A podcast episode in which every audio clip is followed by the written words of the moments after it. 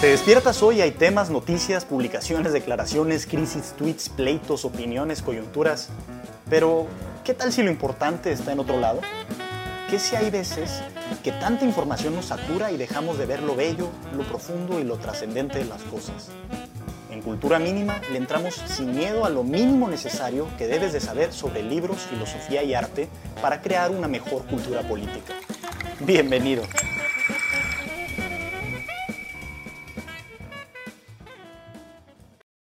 Sean muy bienvenidos a un nuevo episodio de Cultura Mínima. Este es el número 12 y en él vamos a hablar de un autor quizá muy poco conocido también aquí en México, pero definitivamente uno de los más relevantes del siglo XX. Se trata de Isaac Bashevis Singer, un polaco de, origen judío que escribió toda su obra en un lenguaje que se conoce como Yiddish, del cual vamos a hablar un poco en esta ocasión. Si bien Mínimo Necesario está pasando por una transición, digamos, hacia la segunda temporada, pues Cultura Mínima sigue adelante con una premisa muy básica, ¿no? De que la cultura no debe de parar. En realidad la cultura, si, para, si parara, pues entonces pararía toda la sociedad. En esa misma lógica y con esa argumentación seguimos adelante con esta parte del podcast y con los textos. El día de hoy me acompaña eh, José Antonio Terán, creador de Cultura Mínima, politólogo por el ITAM y lector de Isaac Bashevis Singer. ¿Cómo estás, Terán? Bien, Benjamín. Eh, eh, saludos a todos los que nos están escuchando. Como dices, Cultura Mínima sigue y esperemos que siga durante varios años. Perfecto. Ahora sí, escribiste una reseña interesante acerca de Bashevis. Tocas varios temas importantes por ahí déjame decir un poquito más acerca de él y quiero preguntarte ya directamente sobre, sobre su peculiaridad, ¿no? Sobre lo que lo hace especial. Antes de eso, nada más quiero decir algunas cosas. Nuevamente, que ganó el Premio Nobel de Literatura en el 78, muere en 1991 y vean lo prolífico que fue. Escribió 18 novelas y más de 150 cuentos. es una cosa eh, bastante, bastante amplia. Digo, obviamente siempre hay quienes han escrito más, pero ese nivel de escritura te habla de una persona completamente dedicada a esto. Eh, también, eh, según, según lo que dice nuestra gran fuente de investigación, Wikipedia, ¿no? su narrativa es realista y, y fue entretejida con las dinámicas históricas y sociales que se evocan vívidamente. Entonces, bueno, ¿qué es esto? Pues es un escritor que habla de su tiempo en, en, toda, en toda la obra. Pero quiero preguntarte a ti, ¿qué te pareció peculiar acerca de este escritor? Sí, su situación, para empezar, como, como ya mencionaste, es muy peculiar porque él es eh, de nacionalidad polaca, pero es de origen judío y además eh, eh, creció en esta tradición, en una corriente del judaísmo que se llama hasidismo. El hasidismo es una una corriente que surgió en el siglo XVIII, principios del siglo XVIII, en esta región eh, que ahora son tres países. En la actualidad son Bielorrusia, Ucrania y Polonia. Y eh, bueno, el, fundador como de este movimiento dentro del judaísmo es eh, un sujeto que se llamaba Israel ben Eleazar. Y básicamente es, es eso para que los que nos están escuchando se hagan una idea de quiénes son estos eh, judíos hasídicos son los que comúnmente eh, ven o, podemos ver en, por ejemplo, en las ciudades de Nueva York, que los hombres visten con gabardinas negras, largas, y traen sombreros eh, curiosos y los famosos caireles. Estos son los judíos hasídicos. Em, ¿qué, lo diferencia como del, judaísmo más tradicional? Que eh, ellos sí abrevan mucho de, otro tipo de literatura mística, como la cábala, y también tienen eh, una serie de, tradición oral y escrita muy curiosa, que son como una especie de, parábolas, que son cuentos que les recomiendo eh, lean la recopilación que hace otro pensador judío muy importante, pero este del siglo XX, austriaco, que se llama Martin Buber en español eh, es difícil encontrar estos cuentos, pero em, creo que los tienen en la editorial, eh, ¿cómo se llama? Eh, Paidós. En la editorial Paidós tienen estos cuentos que son muy curiosos. Ahora, el eh, Singer escribió su obra en Yiddish, como ya dijiste, y el Yiddish es una lengua muy peculiar. si, si hablas alemán, vas a entender a alguien que te está hablando en Yiddish más o menos como un 60-70%. Em, pero, eh, eh, como mencionaste, Isaac Bashevis Singer ganó el Premio Nobel de Literatura y es de esos pocos eh, que ganaron el premio y escribían en un idioma que no es tan común. la mayoría de los ganadores del Premio Nobel escribieron o en inglés o en en sueco, en francés, en español también hay varios. Entonces él e, es como que el primero que eh, se le reconoció con este galardón y a, partir, eh, a pesar perdón, de que escribe en una lengua eh, que no es muy usada. Fíjate que es curioso, justo investigando sobre él, de esta lengua, él, él hacía alusión a que le gustaban las historias de fantasmas y decía, a mí me gustan las historias de, de fantasmas y una de las razones o las formas más, directas de acercarte a, un fantasma es a través de la lengua y justo de una lengua fantasma, una lengua que está desapareciendo y esa lengua es el yiddish. Y entiendo que hay, e, esta lengua se ha ido desarrollando, hay quienes la, trazan hasta el siglo XIII, pero finalmente eh, adquirió, digamos, gran relevancia en siglo XIX, eh, para una parte del XX, pero tras, digamos, las experiencias trágicas con el, con el nazismo y otra serie de fenómenos con la misma Unión Soviética, eh, la lengua fue cada vez, eh, pues fue, fue, fue disminuyendo, digamos, en su número de hablantes, haciéndose cada vez más fantasmagórica, como el mismo Bashevich lo la describía, ¿no? Sí, y eso me, me trajo a la mente eh, una recomendación que, que, que te voy a hacer a ti y a los que nos están escuchando de una película de los hermanos Cohen, los hermanos Cohen son muy famosos, eh, eh, tienen muchas películas, creo que su más famosa es esta de Quémese después de leerse, em, eh, ¿cómo se llama? tienen muchas, pero una que es de mis favoritas, de mis películas favoritas, la incluiría incluso en mi top 16 de películas quizá, se llama Un hombre serio. Y en esa película comienza con una historia yiddish, con estos como cuentos, y justo es uno de fantasmas. Entonces les recomiendo que vean esa película, Un hombre serio. Empieza con esta historia muy peculiar y ahí van a escuchar eh, eh, cómo suena la lengua, que les digo, eh, tiene como trazas de alemán, de hebreo, de, incluso medio de, arameo. Es, una lengua muy peculiar, pero esa, esa película está sensacional. Déjame, estoy, estoy tratando de ver si ahorita se me vino a la mente también esta serie de, Netflix de ah, sí ortodoxa, unorthodox. Sí. Eh, es que no sé si ese grupo judío es yiddish, creo que no, ¿verdad? Son otro tipo de... Eh, sí, no, he visto la serie, pero ah, eh, también les recomiendo otra película que se llama Kadosh, que significa sagrado. Es de 1999 esta película y en esa sí sale retratado esta corriente que es muy tradicionalista. Entonces algunos incluso eh, pues la acusan de eh, ser fundamentalista, de oprimir a las mujeres. Y e, esa película está muy buena. Esta serie que mencionas tú, pues eh, quizá es recomendable para que conozcan un poco, pero pues cae en los, los, estereotipos típicos y en una como salida fácil, una crítica chafona, ¿no? Y no, no, no, la estaba, no la estaba recomendando, nada más se me vino a la mente y sí, justo sí es una comunidad jasídica.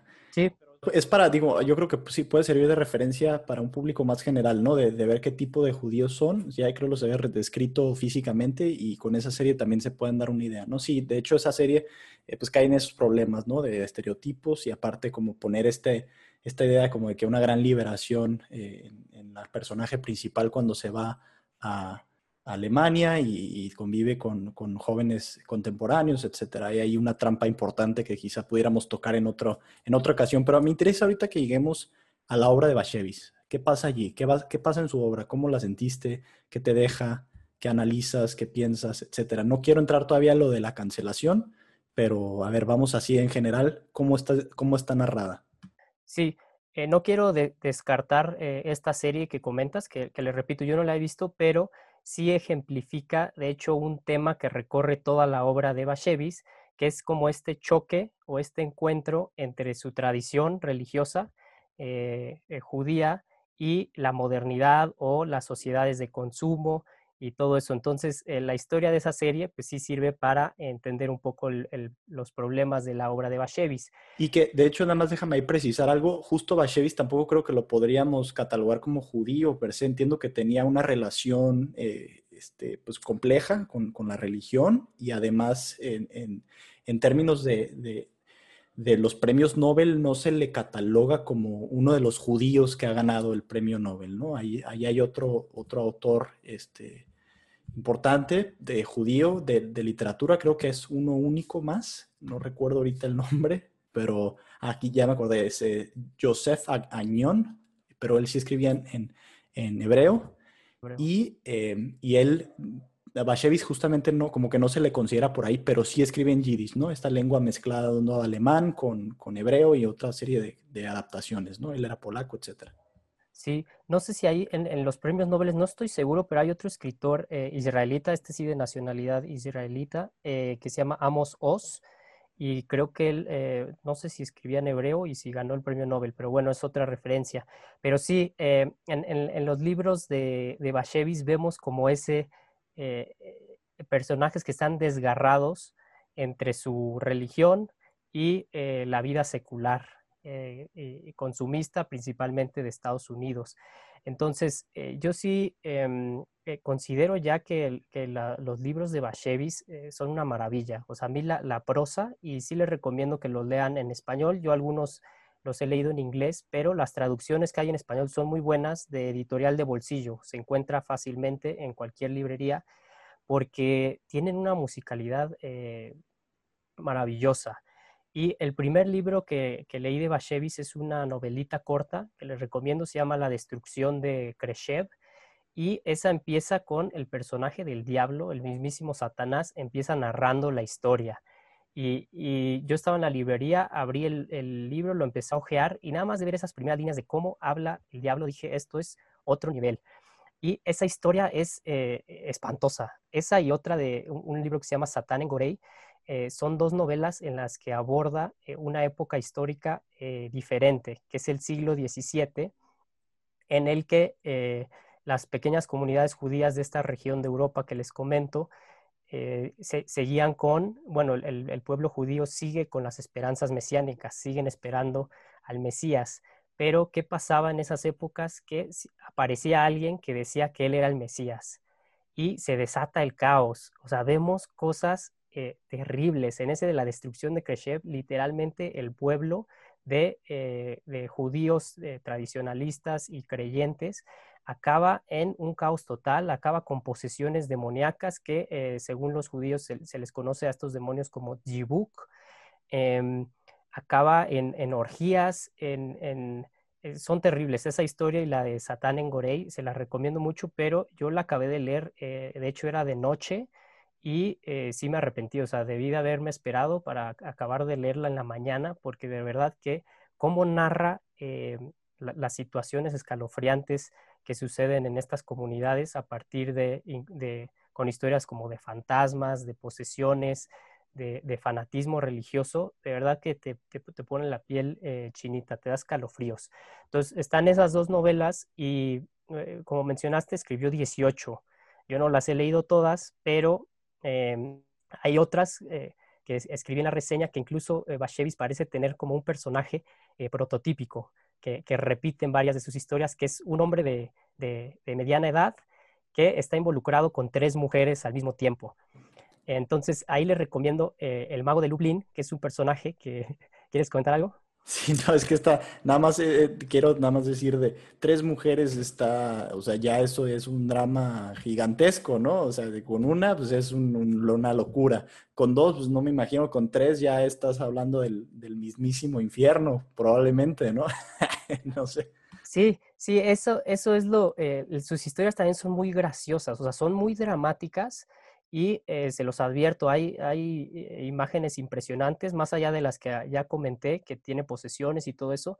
Prácticamente en todas sus novelas hay un suicidio, por ejemplo, y, e inesperado. A veces sí te lo, te, lo, hueles y no te sorprende tanto, pero eh, los personajes viven, llevan vidas muy dramáticas. Entonces imagínate, como comentas, tener tres relaciones con mujeres al mismo tiempo pues eso es, eh, tiene que ser un mago, como en el caso del, mago de Lublin, que em, es un personaje que, tiene a su esposa, luego tiene a una que es como su sirvienta amante, y después se enamora, él va a la ciudad de Lublin a, ejercer su profesión de mago y a ganarse el, pan de cada día y se enamora de, otra mujer que de hecho creo que esa mujer no es, no es creyente judía, es cristiana, entonces también ahí hay eh, este drama, pero las historias siempre llega un momento en el que se enreda por todos lados y, eso es lo, maravilloso y lo entretenido de, las historias de Bashevis. Pero eh, este personaje como prototípico, em, además de que está involucrado con tres mujeres, siempre padece em, como que el llamado de su religión es decir, incluso como una relación erótica con la divinidad y em, el contraste de su vida superficial y llevada por el erotismo eh, de la carne y, de las mujeres. Entonces casi siempre tiene eh, a su esposa, que es eh, tradición, tradicionalista, sigue la religión judía, una que pues está, incluso son, son personajes femeninos locos, o sea, eh, muy, muy extremistas. Y en, una novela, por ejemplo, que se llama Shosha, em, que está basada en, cosas, aspectos de su vida, él se enamora de una mujer que pues, tiene una especie de retraso mental incluso, que es esta Shosha. Y em, entonces esas son como las, las, historias de, de, las novelas de Bashevis, que se las recomiendo porque son muy entretenidas. Ahora, en esta reseña que tú haces, justamente ese, esa misma triada aparece, pero de una manera curiosa, ¿no? Es también una mujer con la que está casado, y aparte, en este caso es no judía, una, una polaca, y era su sirvienta cuando estaba casado, justamente, pero pierde a su familia en la guerra. Una amante que sí es judía, o sea, a la inversa en esta ocasión. Y la tercera mujer que aparece, justamente su esposa, pero como fantasma. Ya no sé qué pasará ahí en esa escena, pero bueno, te da una idea también de esa magia literaria en la cual te, eh, te inmersa este Bashevis, ¿no? Exacto. Y otro tema que, que obviamente, eh, por, porque Bashevis era judío, eh, recorre toda su obra es el de el genocidio, el del, el del exterminio de los nazis, porque Bashevis se muere en 1991 él sí alcanzó a salir de, Europa antes de que empiece la Segunda Guerra Mundial, eh, se va a Estados Unidos, me parece que en 1935. Entonces, él no padeció eh, tal cual el, exterminio por parte de los nazis, pero pues eh, los judíos pues perdieron a, todas sus familias y eso es algo más que, que, padecen los personajes. Por ejemplo, este, el protagonista de Enemigos, una historia de amor, que es la que reseñé. Em, él eh, se llama Germán y eh, tenía su familia, estaba casado con una judía y tenía dos hijos en Polonia y a, toda su familia la, matan los nazis. Él se oculta en un granero de, que es la casa de la que era su sirvienta ahí, Jadwiga, en Polonia, y así logra eh, sobrevivir a, la persecución de los nazis, pero está encerrado dos o tres años en ese granero. Entonces, cuando se va a vivir a Nueva York, eh, sigue incluso con estas paranoias de que pues está esperando cualquier momento en el que salgan los nazis y lo aprisionen. Entonces, eh, eso, eso vemos también en, sus historias como este contraste o personajes que han pasado por algo tan, em, tan, eh, ¿cómo decirlo? Pues, pues que, que, no te puede dejar indiferente, que marca tu vida, o sea, eliminaron a, la mayoría de tus familiares y eh, ellos logran, los personajes que logran escapar, pues se, se, encuentran con el contraste de la, del American Dream, el sueño americano, que es esta vida en la que pues ya la religión no tiene tanta importancia, que en lo material están, eh, pues tienen cubiertas sus necesidades y pues ahí es donde eh, se da este contraste entre la vida de este personaje que se casó con la que era su sirvienta polaca, no judía, y eh, sus relaciones amorosas con otra mujer que se llama Masha, que pues sí le aporta ese lado de, pasión a la vida de, de Herman. Ok, ahora sí quiero entrarle directamente al tema de la cultura de la cancelación, que es con lo que, con lo que empiezas tu reseña y que me, me salta la atención, ¿no? Justo porque eh, de, de, todos estos temas que contienen las novelas de Bashevis, ese fue eh, con el que conectaste, ¿no? Con la vida actual. Eh, ¿qué, ¿qué, estamos hablando de la, cultura de, cancelación para quienes nos, están escuchando? Es esta conducta, digamos, en la que gente es simplemente censurada en redes o atacada explícitamente porque están fuera de lo políticamente correcto, lo que se considera políticamente correcto hoy en día. Eh, ¿Qué onda con esa, visión de la vida? ¿Qué relación encuentras entre la obra de Bashevis y ese afán como revisionista que vemos en la actualidad? Sí, ahí hay pues muchos ejemplos que podemos ver en, los últimos meses. De hecho, eh, arreció todavía más este, esta corriente, esta, este afán de, censurar y de, cancelar. Eh, obviamente lo vemos más en, eh, en Estados Unidos y en, en países anglosajones. Algunos de los ejemplos son que, por ejemplo, HBO creo que retiró de su, de su repertorio Lo que el viento se llevó, que es una película clásica del cine norteamericano, porque pues, pues tiene ideas racistas, según esto. Eh, incluso eh, e, en Estados Unidos están eliminando rostros de, eh, de marcas. Por ejemplo, eh, me viene a la mente, eh, hay unos, unos hot cakes o pancakes, como se, se les conoce en Estados Unidos, que eh, son los de Aunt Jemima. No sé si los conozcan, también lo venden aquí, creo que la miel de maple, ¿no? Uh -huh. Y pues la imagen es la de una mujer negra que, según esto, es un estereotipo, entonces lo retiraron. Eh, pues, pues todo el mundo conoce esta, esta cultura de la cancelación, que aquí en México tal vez todavía no se da eh, de manera tan, tan evidente y tan fuerte, pero pues como, como nosotros copiamos todo lo de esos países, pues eh, pronto comenzará a, eh, lo, lo, lo, empezaremos a ver. Ahora, ¿qué es lo que yo eh, veo eh, respecto a esto, esta cultura de la cancelación? Dos cosas. Uno, en la vida real, ¿cómo se da? Pues que en redes sociales principalmente, se denuncia a alguien, un personaje, por eh, cualquier cosa, por un comentario que hizo eh, desagradable y se busca que se le retire de su, de su puesto de trabajo, que, lo corran, eh, cancelarlo, pues. Eso en, en, la vida real. Por otro lado están los artistas, que un ejemplo es este comediante, que no sé si lo conozcan, Louis C.K. Louis C.K. Eh, eh, fue acusado, bueno, eh, se comprobó que pues acosaba de cierta manera a, a otras comediantes y se le quiso, pues, se le eliminó prácticamente del, del, del mundo de la comedia. Eso es, eso es, cancelar a alguien. Lo que yo veo peligroso es cuando se quiere censurar o cancelar obras de arte, porque pues el arte es ese espacio, como, como digo ahí en mi reseña, para pues echar a andar todo tipo de ideas, incluso ideas ofensivas, ideas que, que nos desagradan, ideas problemáticas. Eh, para eso es el arte. Y, y, lo voy a comentar yo, por ejemplo, eh, pues yo tengo mis creencias religiosas, soy católico. Eh, hay una caricatura que me encanta, que se llama South Park. Todo el mundo la conoce, esa caricatura es, es, es de contenido, yo creo, del, del más ¿cómo decirlo?, ofensivo y... Sí, más directo, no sé, más eh, crudo, digamos, crudo. Ajá, que hay, y e, es una caricatura. Yo, de hecho, no, pues no, me dejaban verla mis papás cuando era niño y apenas la empecé a ver hace unos años. Uh -huh. Y en, en, esa caricatura eh, se burlan de absolutamente todo.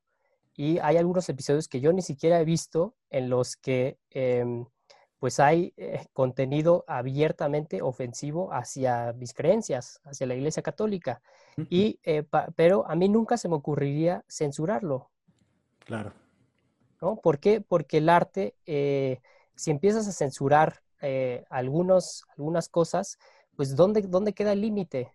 Precisamente ahorita esto de lo, de lo políticamente correcto, pues está aplicando sus criterios para censurar a ciertas eh, obras, a ciertos artistas, pero se les va a voltear. Sí, y ahí, ahí, ahí, yo quisiera nada más precisar una cosa, que justamente eh, hay que ver la diferencia entre la censura, ¿no? que es tal cual la eliminación, la cancelación, y por ejemplo estas cosas que me parecen prudentes como la clasificación.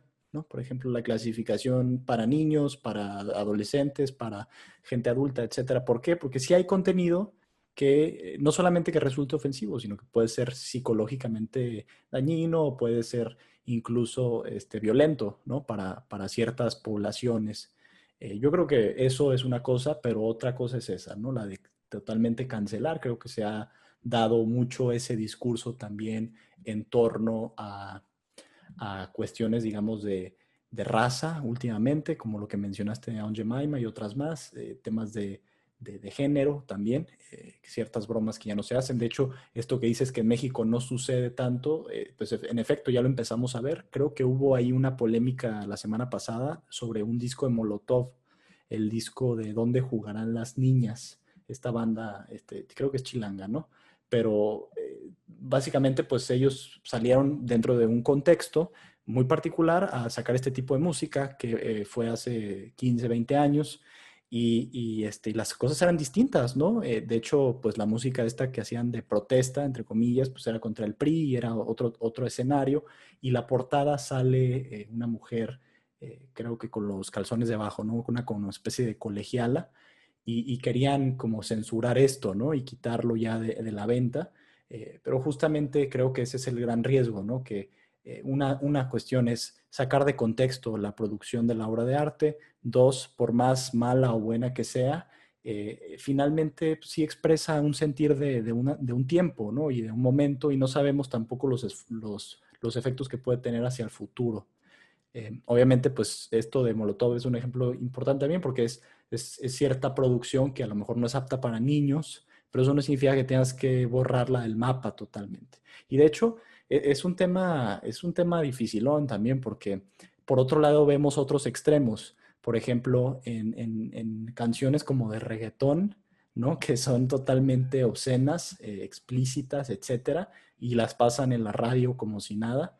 Eh, híjole, pues al mismo tiempo como que no tenemos muy claro como sociedad eh, qué, qué, hacer con ellas, y, muchas veces como que se ignoran solamente porque tienen buen ritmo, pero por otro lado otras cosas se quieren cancelar. Yo creo que una manera como clara de, ir resolviendo esto es eso que dices, es no censurar y lo que yo propongo que es, bueno, clasifícalo eh, según el contenido de violencia que tenga y trata de que no salga a las masas si es contenido muy violento, por ejemplo. Eso sería algo que yo, yo propondría. No sé cómo ves esto. Sí, y, y, cuál es la relación que hice yo? Porque eh, eh, no se, ha, no se ha buscado cancelarlo. O sea, bueno, Bashevis se murió en 1991 y em, eh, su obra no ha sido eh, objeto de censura ni nada. Pero eh, lo que yo veo que algo contra lo que atenta toda esta este revisionismo y este afán que incluso yo describo como desquiciado de estar analizando y para, juzgar la, obra de los artistas y el, pensamiento, todo eso, em, es que eh, atenta contra, contra nuestra humanidad, o sea, porque somos seres que se equivocan, somos seres que eh, estamos inscritos en el tiempo y, eh, y, pues así aprendemos, aprendemos y diciendo estupideces, aprendemos, yo puse ahí algunos ejemplos, el, enamorándonos y, y, después a esa persona pues la vas a detestar, te emborrachas y al día siguiente te despiertas y dices, ya no vuelvo a tomar, así es como aprendemos. Y esta cultura de la cancelación sí busca eh, como, como erradicar todo esto, eliminar a alguien, eh, si, te descubren un tuit de 2008 en el que decías algo racista, te buscan eliminar así de, sencillo. Entonces, eh, eso es lo peligroso que yo veo. Em, en, en, la obra de Bashevis, lo que nos demuestra con estos personajes tan eh, cambiantes y, que, se, que, se, dejan llevar por, por, sus pasiones, es precisamente esta realidad de la naturaleza humana que es eh, caprichosa, es eh, veleidosa, se, a, la vez somos víctimas de las circunstancias y también somos capaces de generar mal, es decir, sí cometer atrocidades. Y por eso algo también que, que, veo con esta cultura de cancelación es que se está perdiendo los matices. Em, porque pues hay que reconocer los matices, eso es algo básico como seres pensantes. Entonces, hay de errores errores. No es lo mismo eh, ponerle el cuerno a tu pareja, eh, emborracharte, eh, chocar, todo este tipo de cosas, incluso quizá hacer trampas, copiar en un examen, no es lo mismo eso que exterminar a 6 millones de personas en los campos de concentración.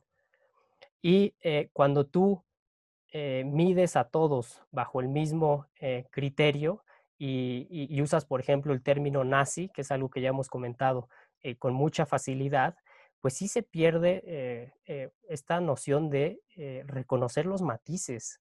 O sea, Hitler es Hitler, Donald Trump es Donald Trump, no es un Hitler, por ejemplo, eh, hay problemas en la sociedad, sí, eh, hay opresión hacia las mujeres, hay violadores, pero eh, si se pierden estos matices, que creo que, son los riesgos que se puede correr cuando estás analizando todo bajo criterios de lo políticamente correcto, que cambian cada día, creo que dejas de reconocer la maldad de verdad. Entonces, eso fue lo que quise destacar. ¿Quién esos criterios, ¿no? Es una pregunta que está abierta. O sea, de repente ves a alguien, eh, un grupo de personas vapuleando a otro grupo de personas en redes sociales y, el criterio de dónde salió, ¿no? Tampoco es sentido común como algunos quieren argumentar. En realidad es algo pues, que, sale de la ideología generalmente, pero bueno, será eso para, para otro tema. Ok, entonces sí, estás diciendo. Sí, no, pues eh, eso, principalmente que los personajes de, de Bashevi son tan extremistas que incluso uno eh, al principio le puede parecer eh, choqueante algunos de, los actos en los que incurren estos, estos personajes, pero después te reconoces en ellos. Es decir, eh, hay, un ejemplo en, otra novela que es de las más largas de, de Bashevis que se llama Sombras sobre el Hudson, sobre el río este en Nueva York, que es más o menos la misma historia de, un hombre que está casado de mediana edad, y empieza a, eh, tiene un amorío con otra mujer casada. Y eh, de repente ahí están en la sala platicando como si nada de religión, de filosofía, y, unos segundos después está en la cocina y, le declara su amor a, esta mujer, o de repente ya decide, después de, eh, de, muchos incidentes trágicos incluso, decide regresar a su religión y, regresar con su esposa, y de repente le, habla, le habla a la otra amante, la que al parecer ya estaba em, en otros lados, y él, pum, como si nada, lo abandona todo y decide irse con la amante.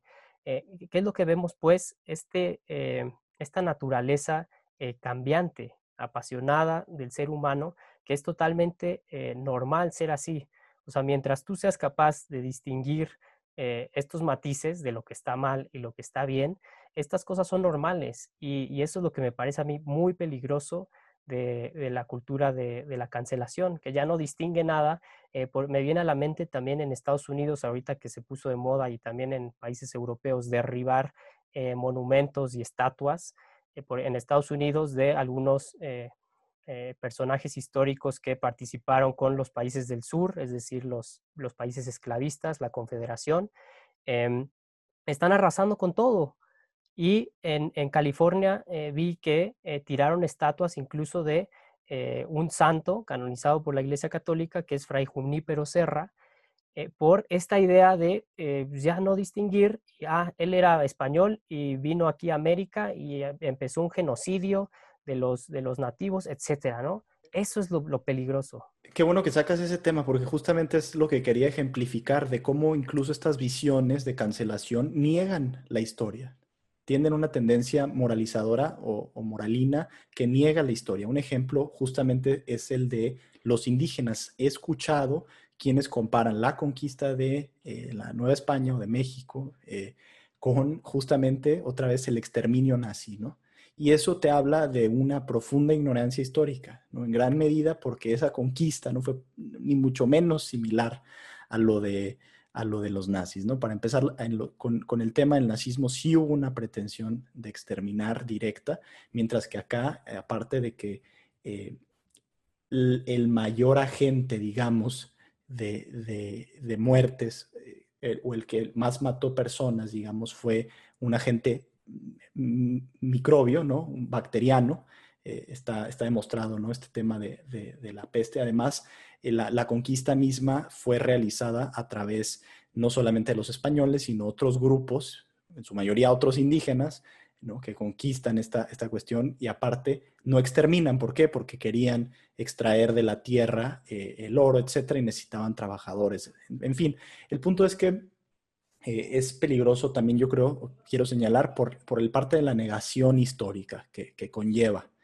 Y, esto de quitar estatuas, por más que la historia sea dolorosa, creo que eh, conviene pues justamente analizarla más que sentir esta emoción de erradicar, como si haciendo eso, como si tapándote los ojos fueran a cambiar los fenómenos del pasado, ¿no? Yo creo que es esa parte como inmadura la que también estás señalando en tu reseña. Y esto que dices de la veleidosidad, de los cambios abruptos, etcétera, es algo que, vemos totalmente, pero quisiera yo como llevarte a un, así como empujarte hacia una reflexión, a ver si no si tengas algo que decir al respecto, eh, es sobre la, eh, digamos, la tensión que existe en el ser humano entre estos impulsos muy naturales, digamos, y la búsqueda de un ideal, la búsqueda de una vida eh, moral más, eh, más elevada, digamos, en la que justamente no eres presa de estos impulsos, no cambias de una mujer a otra en cualquier momento,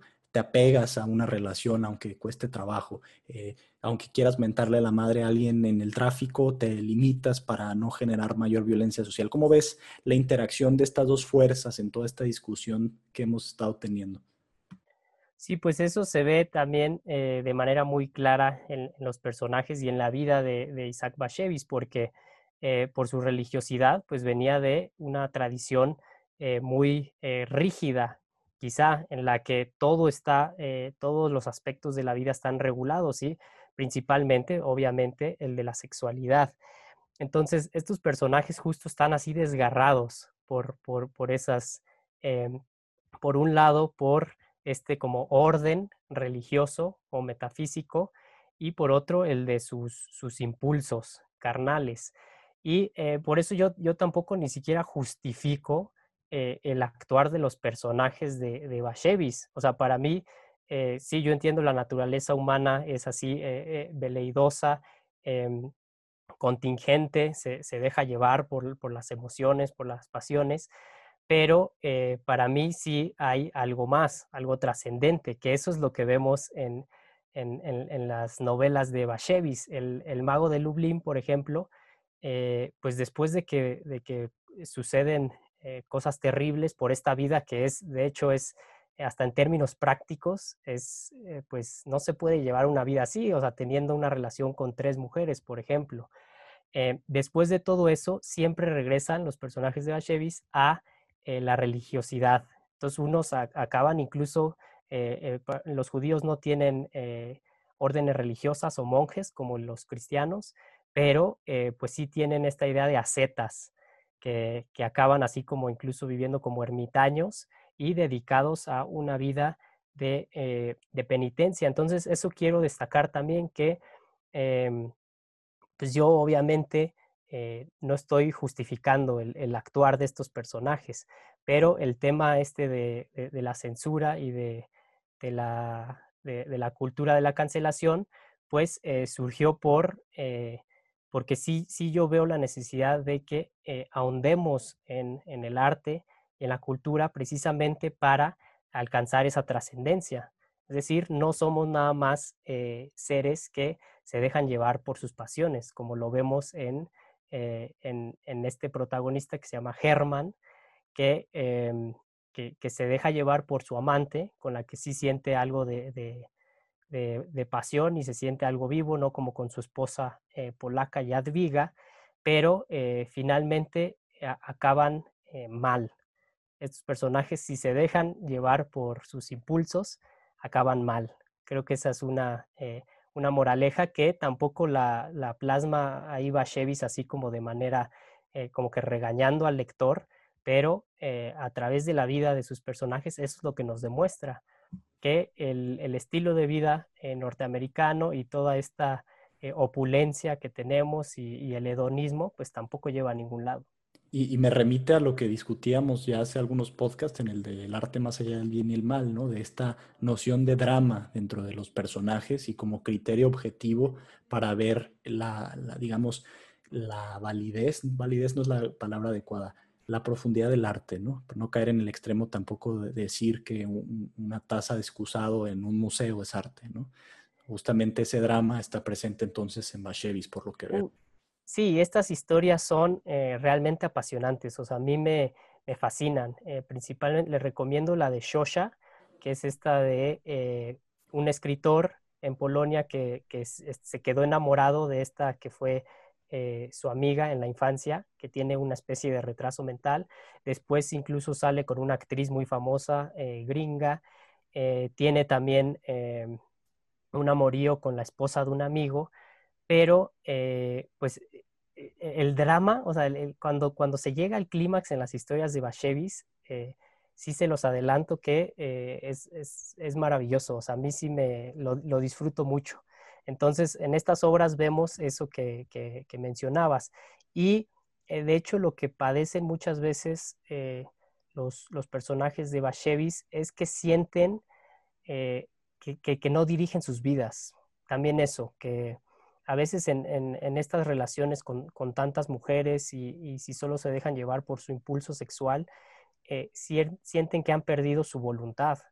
Y eso es un aspecto eh, también humano básico, que es este, el de eh, alcanzar la trascendencia a, través de las decisiones que uno toma. Entonces, eso vemos que, que ellos han vivido una experiencia tan dramática como como, fue el holocausto, que eh, sí ya viven en, un nihilismo, en un nihilismo que pues eh, no es nada agradable. Claro. Quiero aquí cerrar entonces este podcast con un con el misterioso que se ha estado acercando constantemente en la conversación, pero que de hecho curiosamente nunca lo hemos tocado directamente en cultura mínima, que es el amor. A ver, ¿qué es el amor en estas novelas? ¿Cómo lo ves explayándose? ¿Qué, te dicen estas relaciones eh, de un hombre con varias mujeres? ¿De qué te habla, eh, digamos, este impulso sexual después de una guerra brutal como la, Primera, la Segunda Guerra Mundial? ¿Cómo lo ves ahí a este gran personaje, digamos, eh, metafísico que es el amor? Sí, yo creo que ese es, he mencionado que los protagonistas son hombres, pero pues quizá más bien el protagonista de, la, de todas las historias de Bashevis es el amor, que se ve de manera muy eh, concreta e incluso hiriente en, la, en, las vidas de estas personas y del pueblo judío que eh, vivió una experiencia eh, tan terrible como el holocausto. Entonces, los que sobreviven a, eso, pues siguen con esta necesidad que, que a, cierto nivel eso es el amor, como esta necesidad que tenemos de sentirnos amados, de amar, de eh, encontrar la unión con alguien más, que pueden ser personas o puede ser la divinidad en el caso de la religión, pero eh, esa necesidad es eh, devastadora y por eso se equivocan, yo diría, los personajes de Bashevis y em, creen que en el erotismo, entendido nada más como los placeres carnales, creen que ahí van a llenar ese vacío que en realidad es el del amor. Entonces, ese podría ser el, tema que recorre eh, toda la obra de Bashevis. Y, sí, eso que dices, y, entonces en ese último sentido, el amor como este arrebato en el que se ve inmersos los personajes y en el que nos hemos visto inmersos, si bien nos ha vivido en la vida en algún momento, ¿no? Eh, pues entonces todos mereceríamos ser cancelados, ¿no? Justamente por esta veleidad, por, esta, eh, por estos impulsos. Sí, justo eso es lo que, eh, lo que planteo en mi reseña, porque de los fenómenos eh, humanos o de este que yo, que yo incluso llamé eh, universo, que, nos arrastra como, como hojas secas, pues el más caprichoso, el más violento incluso, todos lo conocemos, es el amor. Y el amor nos hace hacer estupideces, nos hace también superarnos, nos hace eh, sentirnos vivos y por eso pues eh, es, donde más nos volvemos vulnerables y más podemos cometer errores. Entonces, eh, eso fue lo que quise eh, destacar. E, e, incluso esta cultura de la cancelación, pues, atenta contra ese, contra ese elemento, contra esa bestia que todos hemos padecido, que todos hemos sido víctimas de, del amor. Y si tú vas a estar revisando la vida de las personas de manera así tan, tan tajante y con criterios que pues son inhumanos porque no entienden eh, nuestra fragilidad, nuestras debilidades, nuestros errores, pues tendrías que finalmente cancelar el amor. Isaac Bashevis Singer, nos quedamos con esa reflexión. Vayan hacia el autor, es mucho más contemporáneo que otros que hemos visto. Eh, siglo XX, muchas obras de dónde escoger y mucho que aprender. Muchas gracias Terán, por esta charla y seguimos produciendo cultura. Hasta la próxima.